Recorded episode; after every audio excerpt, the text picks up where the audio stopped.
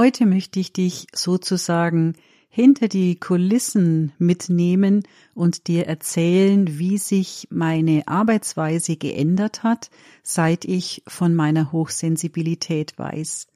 Schön, dass du dabei bist.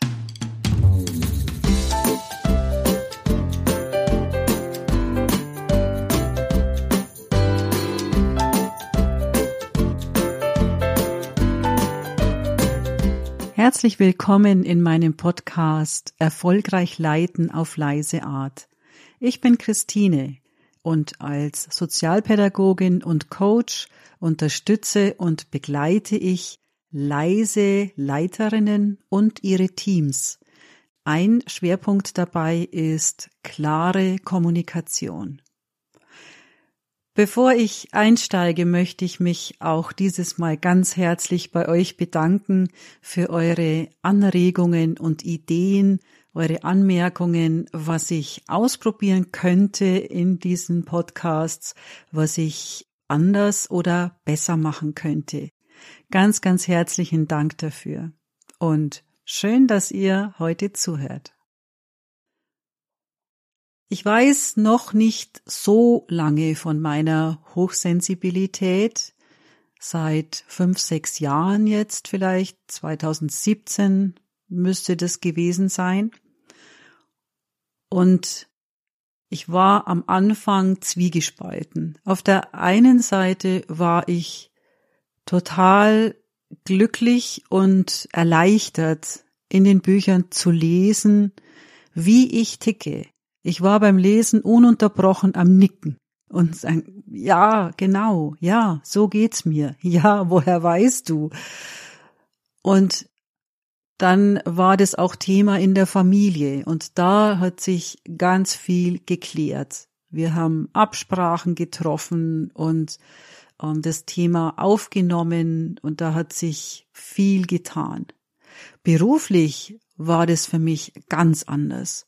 Ich wollte auf gar keinen Fall, dass jemand weiß, dass ich hochsensibel bin, dass ich eine feinfühlige Seite habe.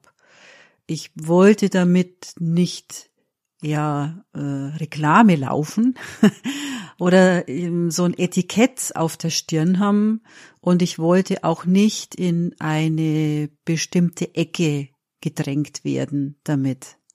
Also es tauchte nirgends auf. Ich habe dann ein bisschen später mal das auf der Über mich Seite geschrieben, dass ich hochsensibel bin und das dann wieder gelöscht, weil es ja mir nicht getaugt hat. Ich habe mich nicht wohl gefühlt damit.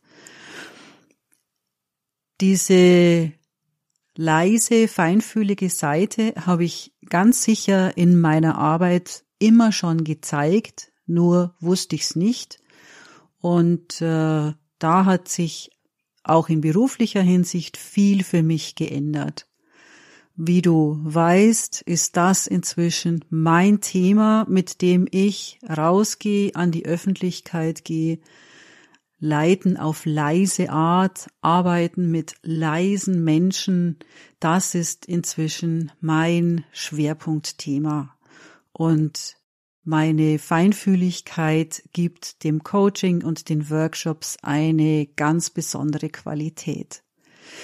Ich habe am 13. Mai einen Tagesworkshop gehalten und mir vorgenommen, dass ich ganz besonders auf mich achte.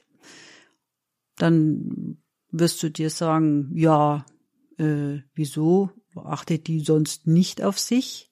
Ja, genau das ist der Unterschied. Ich habe immer auf die Teilnehmenden geachtet, war sehr bemüht, dass es den Teilnehmenden gut geht in meinen Kursen, in meinen Workshops oder auch an der Uni in den Vorlesungen und sehr konzentriert darauf, alles dafür zu tun, dass das eine erfolgreiche Veranstaltung für die anderen wird. Was ich komplett vernachlässigt habe an diesen Stellen, war auf mich zu schauen. Und nachdem ich in der letzten Folge über Pausen erzählt habe und wie wichtig das ist, habe ich dieses Thema in die Vorbereitung mitgenommen für diesen Workshop am 13. Mai. Das Thema war klare Kommunikation für Leiterinnen und Mitarbeitende im sozialen Bereich. Ich habe den Workshop konzipiert. Da war ganz schnell klar, der geht von 11 bis 17 Uhr. Da gibt's eine Mittagspause und eine Kaffeepause. Also wird der Workshop drei Teile haben. Und das habe ich auch inhaltlich aufgegriffen. Ich habe also die drei Themenbereiche Rahmen, Beziehung und Inhalt besprochen, aufgebaut, mit Übungen versehen und dann auch geleitet. Es waren 30 Teilnehmende, also eine richtig große Gruppe.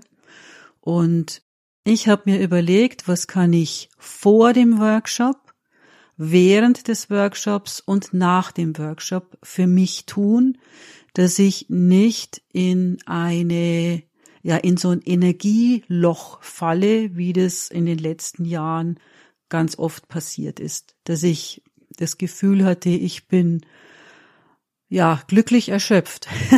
es war äh, froh, dass das eine tolle Veranstaltung war und sehr gut gelaufen ist, aber energiemäßig ausgesaugt und ausgelaugt.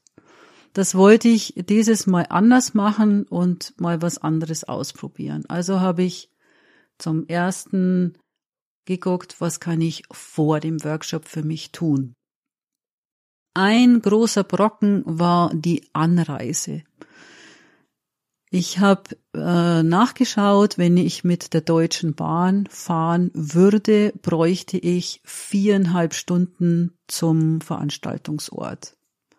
Dann war klar, ich müsste am Tag vorher anreisen, also schon am Freitag.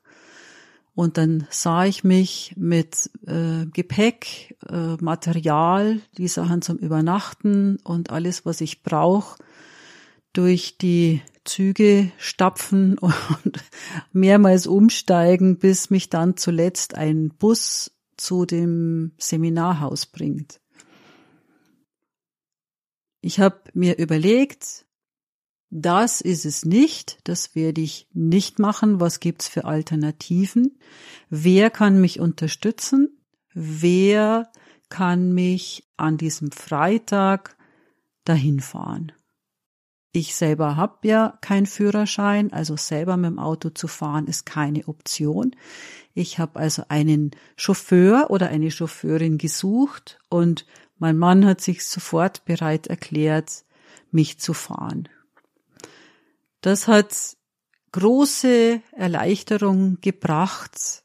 Ich bin ganz bequem angereist. Ich habe einfach alles ins Auto gepackt und ich bin auch sehr bequem wieder zurückgereist. Ein großes Dankeschön an dieser Stelle. Ein zweiter wichtiger Punkt im Vorfeld war zu schauen, was brauche ich, damit es mir gut geht, damit ich mich wohlfühle. Das Seminarhaus hat mir das ziemlich leicht gemacht, weil das ist wunderschön mit ganz viel Holz mitten im Grünen.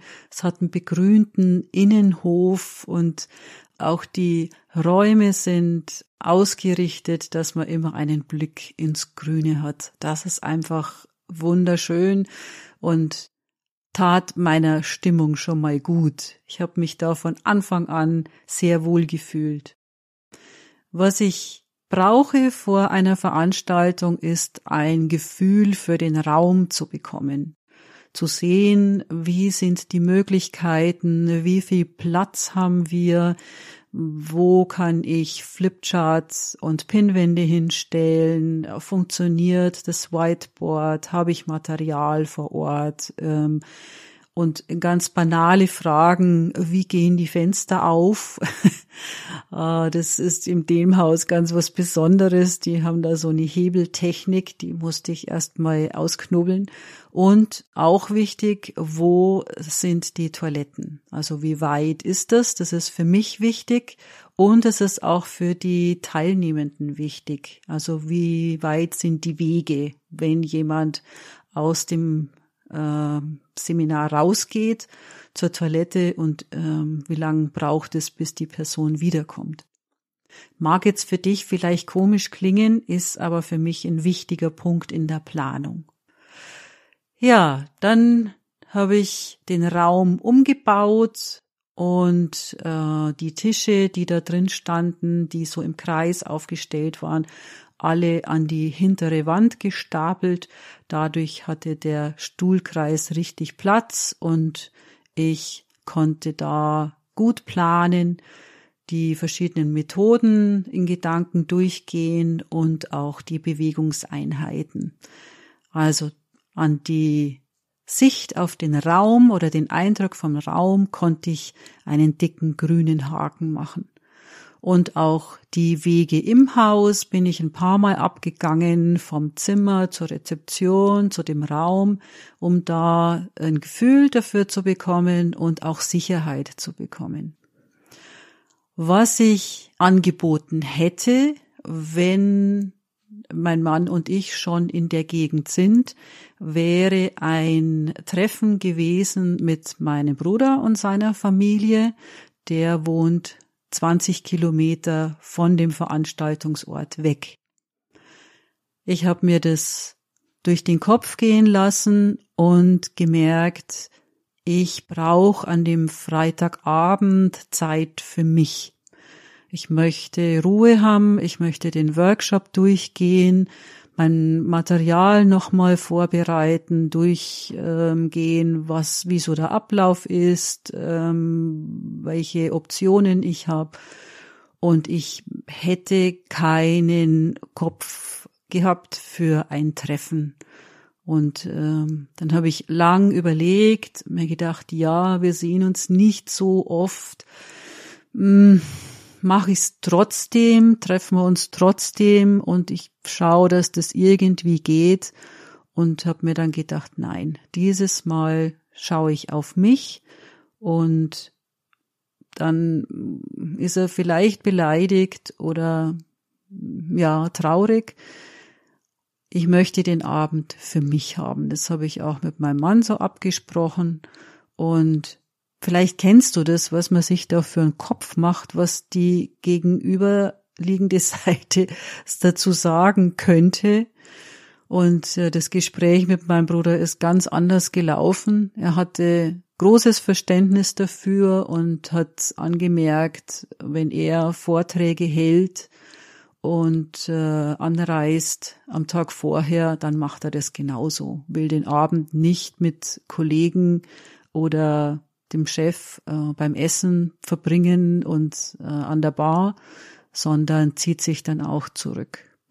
Das fand ich sehr schön und sehr wohltuend. Ja, dementsprechend habe ich den Abend allein verbracht.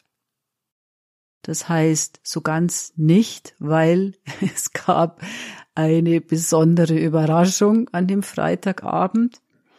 Wir sind aus dem Auto ausgestiegen und dann sehe ich auf WhatsApp, unsere jüngste Tochter hat eine Nachricht geschickt und geschrieben, Hey Mama, seid ihr schon gut angekommen? Äh, was ist denn eigentlich mit dem Rucksack, der da im Gang steht? Hätte der mit sollen oder wofür ist denn der? Und dann habe ich mir gedacht, Rucksack, hä? äh, Nö, also ich habe alles dabei. Nicht, weil ich hatte den Rucksack daheim stehen lassen mit meinem ganzen Material. Also alle Aufzeichnungen, das Konzept, die Übungen, das Material für die einzelnen Methoden, Stifte, Papier, alles, Visitenkarten, alles, alles war in diesem Rucksack und der stand wohlbehalten bei uns im Gang daheim. Dann bin ich erstmal kurz erschrocken und habe dann überlegt, ist in diesem Rucksack irgendwas, was ich dringend brauche, irgendwas, was jetzt den Workshop unmöglich macht oder Teile davon und habe festgestellt, nein. Ich habe gesehen bei der Besichtigung von dem Seminarraum, der ist super gut ausgestattet mit äh, Papier, mit Stiften, mit Pins, äh, alles da. Also da hat gar nichts gefehlt. Das einzige waren vielleicht die Visitenkarten, die hätte ich gern ausgegeben, aber da habe ich auch eine gute Möglichkeit gefunden. Ja, und ähm, dann ging mir das so im Kopf um, dass ich ja jetzt meine Notizen gar nicht dabei habe und dann hat sich mein Mann angeboten und gesagt, komm, lass uns zusammensetzen, erzähl mir, was du morgen vorhast, was du machen willst. Und ähm, ich frag nach, wenn ich ähm, was nicht verstehe oder wenn mir was komisch vorkommt, erzähl einfach mal so an mich hin. Und dann habe ich ihm den Ablauf vom Workshop erzählt und gesagt, ich muss jetzt aber noch notieren, ich will unbedingt Notizen haben und er hat mich beruhigt und gesagt, du brauchst es nicht, du weißt es, du kannst es, du musst nichts mehr notieren. Also, das war sehr wohltuend und dem nachzugehen, auf mich zu hören, dass ich dann nochmal ein Gespräch brauche oder das nochmal mit jemandem durchgehen will und wenn ich da äh, so eine tolle Person an meiner Seite habe. Das war natürlich die Luxuslösung in dem Moment. Ja, also im Vorfeld die Anreise für mich so angenehm wie möglich gestaltet, das Treffen mit meinem Bruder ähm, abgesagt beziehungsweise verschoben, den Raum angeschaut und schon mal ein Gefühl dafür bekommen. Das waren beste Voraussetzungen, was ich vorher tun konnte. Und der zweite Teil war, wie kann ich während des Workshops auf mich achten. Ich habe ja vorhin erzählt, es gab eine Dreiteilung, Mittagspause von einer Stunde, Kaffeepause von einer halben Stunde und ich habe für mich entschieden, ich gehe nicht mit in die Pausen mit den Teilnehmenden, sondern ich bleib allein in dem Raum. Es waren 300 Gäste in dem Haus und die Hälfte davon war in der ersten Schicht beim Mittagessen, also 150 Leute.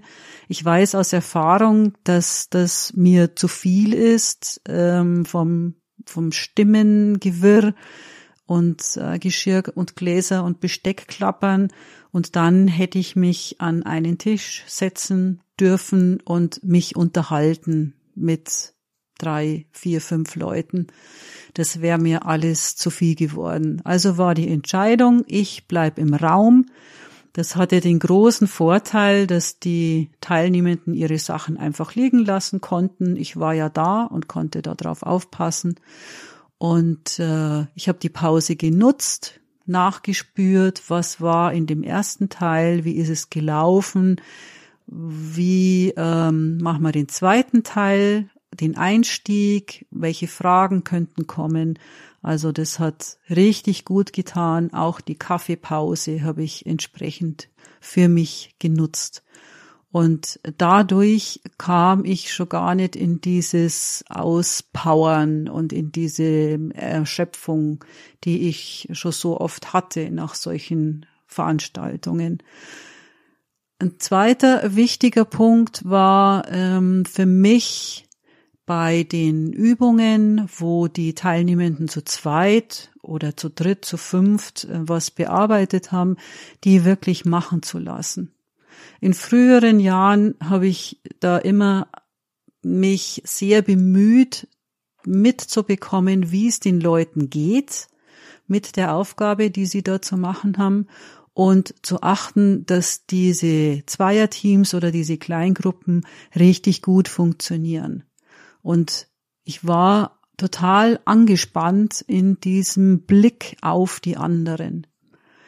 Dieses Mal habe ich mir gedacht, ich mach's anders, ich bleib bei mir, ich lass die einfach arbeiten. Das sind erwachsene Menschen, die kriegen das gut hin. Wenn sie eine Frage haben, dann werden sie sich bei mir melden.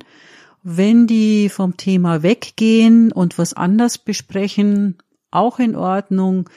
Und äh, das hat für mich einen riesengroßen Unterschied gemacht. Vielleicht magst du jetzt denken, ja, also äh, das ist doch klar, wenn ich jemandem eine Aufgabe gebe, dann lasse ich den einfach machen. Ja, Äh, ich war einfach in dieser Anspannung, ob alles läuft, ob es allen gut geht, ob alle miteinander zurechtkommen. Und das war dieses Mal nicht. Und auch das, mich da zurückzunehmen, bei mir zu bleiben, das hat ausgesprochen gut getan und es hat super gut funktioniert. Also besser hätte das nicht laufen können. Das sind wichtige Entscheidungen äh, für mich gewesen und es hat einen großen Unterschied gemacht und es war eine Riesenverbesserung, da auf mich zu achten. Was ich nach dem Workshop für mich tun könnte, habe ich mir dann im dritten Schritt überlegt. Zum einen habe ich auf mich geachtet, was brauche ich, wenn ich aus dem Workshop rausgehe. Und das war ganz eindeutig. Ich hatte Hunger. Ich hatte einfach Riesenhunger. Und äh, wir sind zum Essen gegangen und dann konnte ich mich bequem ins Auto setzen und wurde heimgefahren.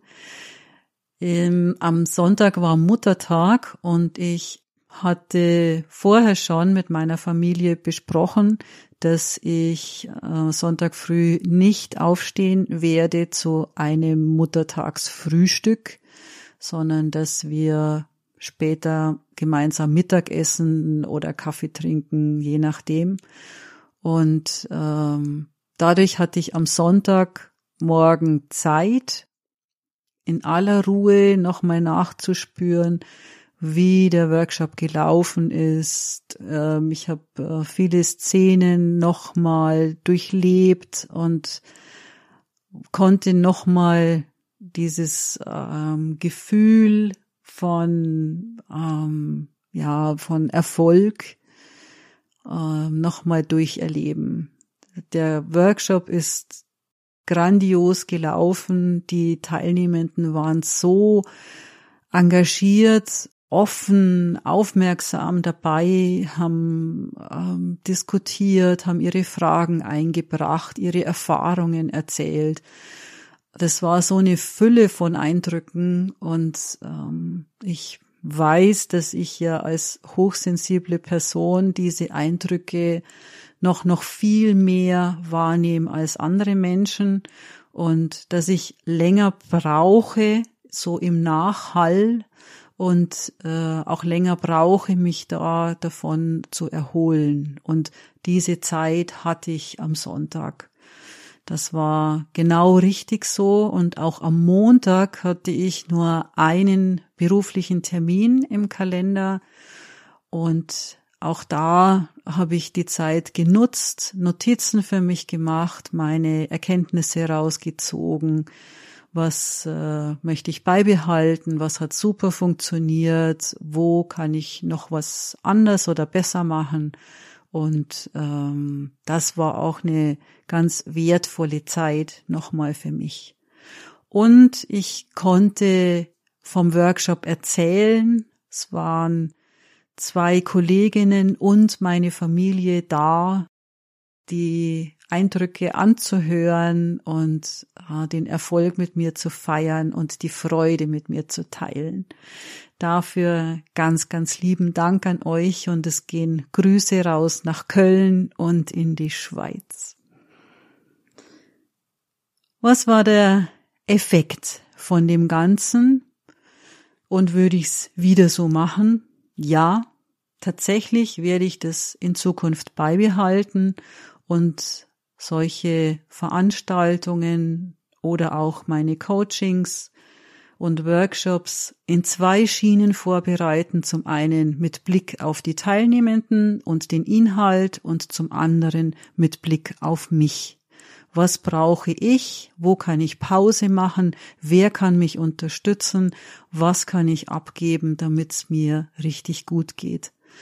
Das hatte, wie gesagt, den wunderbaren Effekt, dass ich nicht in dieses tiefe schwarze Energieloch gefallen bin am Samstagabend oder dann am Sonntag. Äh, ich war müde, das ja, äh, aber mir ging's total gut. Und allein das ist es schon wert, da dabei zu bleiben, immer wieder Pausen zu machen und sorgfältig mit mir selber umzugehen. Und diese ganze Vorbereitung hatte noch einen Effekt.